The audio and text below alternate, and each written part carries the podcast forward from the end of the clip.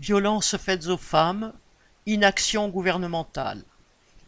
Pour le troisième anniversaire du Grenelle des violences faites aux femmes, lancé en grande pompe le 3 septembre 2019, la première ministre Elisabeth Borne s'est rendue dans un centre associatif d'aide aux femmes dans l'Essonne.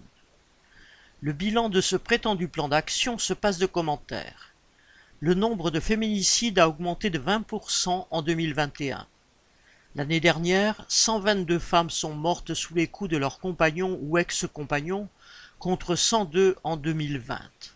Parmi ces femmes, 74% avaient signalé des violences à la police. Bien sûr, certaines mesures ont été mises en place, comme les bracelets anti-rapprochement ou les téléphones grave danger. Mais rien n'est véritablement à la mesure du problème.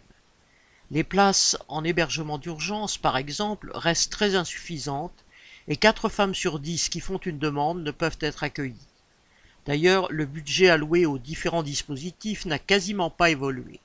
360 millions d'euros en 2020, alors que toutes les associations estiment les crédits nécessaires à un milliard. Un rapport sénatorial a pointé l'absence de prévention, notamment à l'école. Rien n'a changé dans le fait que les femmes ont davantage d'emplois précaires et que leur dépendance financière à l'égard de leurs conjoints rend bien des situations inextricables. Pourtant, en dehors des traditionnelles déclarations sur la nécessaire égalité salariale entre hommes et femmes, il n'est jamais question de prendre des mesures contraignantes contre les patrons. À tous les niveaux, le bilan est le même.